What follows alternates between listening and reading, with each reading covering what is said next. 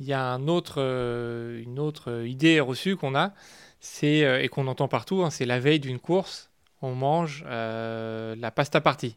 On mange des pâtes, des pâtes, des pâtes à la veille d'une course, quelle que soit la distance, il faut manger des énormes plats de pâtes. Euh, ça, ça c'est peut-être un lobby de Panzani ou un truc comme ça euh, qui se sont mis dans la, course à pied il y a quelques années. ça, ça c'est énormément de coureurs, 90%, hein, 95% des coureurs vont, vont nous sortir ça.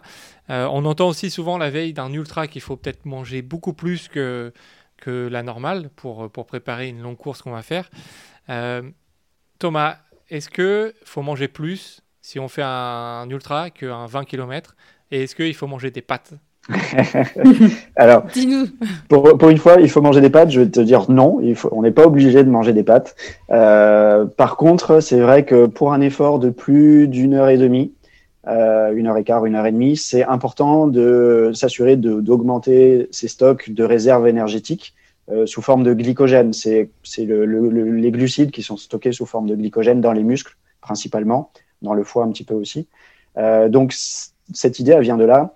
Elle vient d'augmenter les stocks, les réserves en glycogène qui seront utilisées pendant l'effort euh, avant une compétition.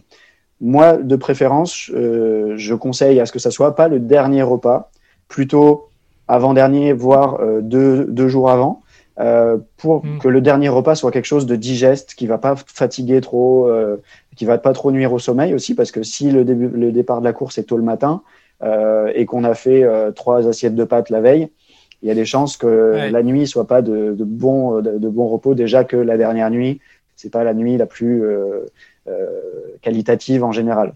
Donc effectivement, la pasta partie, c'était très très très à la mode et c'était un un indispensable pour tout euh, pratiquant de course à pied, que ce soit sur route ou en trail d'ailleurs.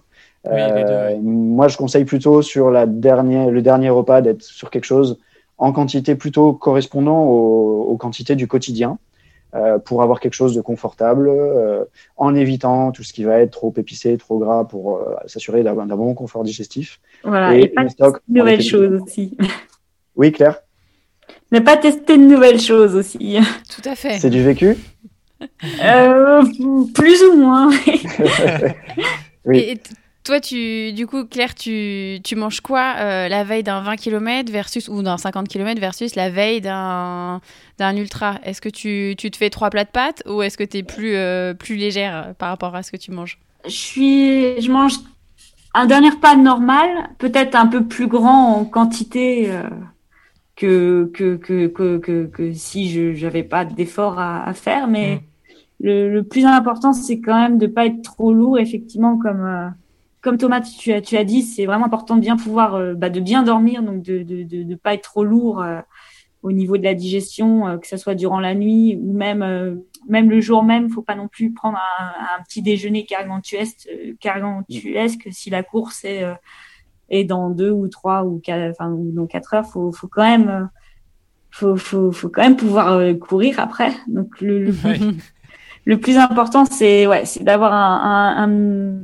un, petit déjeuner normal. Je pense que c'est ça qui est le plus important. Euh, et, et, vraiment après manger régulièrement durant la course plutôt que de faire des stocks en prévision, euh, euh, parce qu'après on a quand même un, inconfort.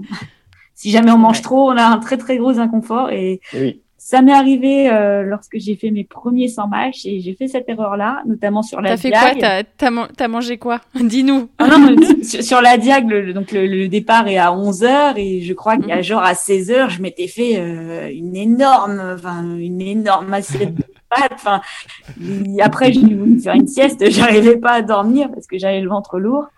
Et euh, non, c'est pas du tout, du tout ce qu'il y a à faire. Après, euh, après, faut quand même bien manger. Enfin, je connais des gens qui partent le matin pour une course en ayant, en ayant juste mangé une tartine.